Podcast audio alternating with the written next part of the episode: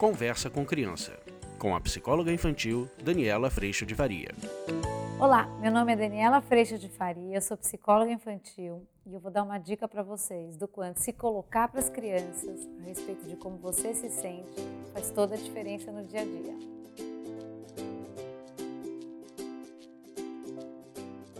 Sabe o que eu tenho percebido? Que muitas vezes, quando a gente pede alguma coisa para as crianças, a gente já vai esperando que eles façam. Vou dar um exemplo. Você chega com aquele prato maravilhoso de jantar, ou você chega com aquele prato que você preparou no café da manhã, ou você chega com aquela roupa que você separou para levar o seu filho numa festinha ou a sua filha numa festinha. E aí, normalmente as crianças reagem como? Super felizes, super bem, super ótimas? Não. Não é assim que as crianças reagem. E aí você chega com aquela roupa e normalmente a gente quer a melhor reação das crianças. A gente quer que eles falem: "Nossa, mãe, nossa, pai, obrigado. Tá uma delícia". Mas normalmente, o que é que vem? Ai, mãe, panqueca. Ou ai, mãe, eu não queria comer isso. Ou vem só uma cara feia assim, mexe assim no prato, faz uma cara molenga. Ou faz assim, ah, não, essa roupa não. Ou ai, não, essa aqui eu não quero. E aí nessa hora, normalmente, nós nos exigimos a continuar sendo, estando naquele lugar das mães e pais que estão lá para que tudo continue funcionando na maior perfeita ordem. Só que nesse momento vem a nossa primeira volta de irritação. E a hora que vem a primeira volta de irritação, você normalmente insiste. E a hora que você insiste, você insiste para que esse filho coma, porque aí você entra no convencimento. E aí você fala para ele assim: "Mas amor, tá uma delícia a panqueca" come, experimenta. E aí ele pega na panqueca e faz mais ou menos o left, mexe assim.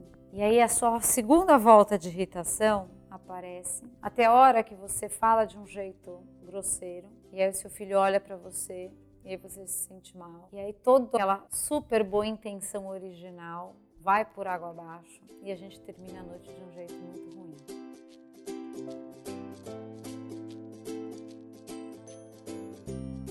Existe outro caminho, que na hora que a gente chega com esse prato de comida, com essa roupa separada, com essa toalha limpa, com o que for para as crianças ou com um pedido que seja, e as crianças respondem dessa forma para nós, porque normalmente eles não sabem o que nos aconteceu, ou porque talvez eles ainda estejam no mundo do desejo, querendo talvez naquele momento uma pizza de queijo, ou talvez eles queriam um arroz com feijão, um bife parmegiana. Ou ao invés de pôr aquela roupa, eles tinham pensado naquele outro, naquela chuteira, ou naquele vestido. Talvez se a gente contar um pouquinho do que, que aconteceu antes daquela panqueca, ou talvez se a gente puder contar para eles como é que eu tô para ter trazido aquela roupa, talvez eles possam nos considerar e a gente possa considerar eles também naquele momento. Então eu posso dizer assim: o que foi? Ele vai falar: ai não, que eu não estava com vontade de comer panqueca. Eu vou falar: é mesmo? Nossa, amor, mas você sabe como é que foi? A mãe pegou, fez a panqueca, ou deu um maior trabalho. A pessoa que trabalha aqui em casa fez a panqueca, ou eu fui lá e eu preparei a panqueca, e hoje a gente vai jantar panqueca. O que, que você estava com vontade de comer? Talvez essa criança fale: eu queria comer peixe. Nossa, que bom saber disso. Vamos combinar então? que amanhã a gente vai ter peixe para comer, mas vê o que, que você consegue fazer aí com a panqueca, porque para a mamãe deu um trabalhão e eu pensei muito que você ia adorar comer essa panqueca.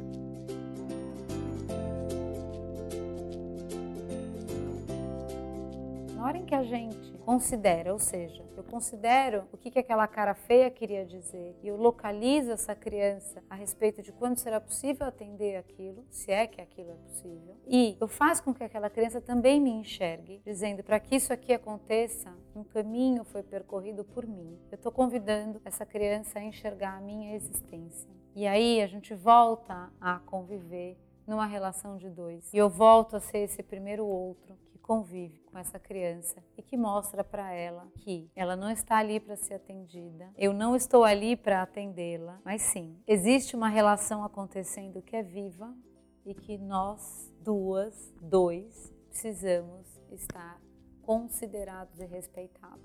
Na hora que a gente sai dessa exigência de estarmos atendendo e atendendo bem, percebam que a gente pede para os nossos filhos ao pedir que eles nos enxerguem é que essa relação possa ser de verdade. Experimente fazer isso em casa e você vai notar que a tua postura muda, e a postura do seu filho também muda. E o dia a dia vai começar a ficar muito mais fácil e muito mais simples do que essa grande exigência do adulto em atender essa criança, o que nós não devemos fazer, mas em estar sempre pronto e sempre calmo, quando na verdade nós humanos estamos também sentindo tudo e temos uma história também trazemos na hora que a gente bota essa panqueca na mesa, na hora que a gente traz essa roupa limpa, na hora que as coisas que chegamos para os nossos filhos vindos do trabalho, vindos da arrumação da casa, vindos de um dia cheio. E esses filhos também podem nos conhecer e gostar do que vão encontrar.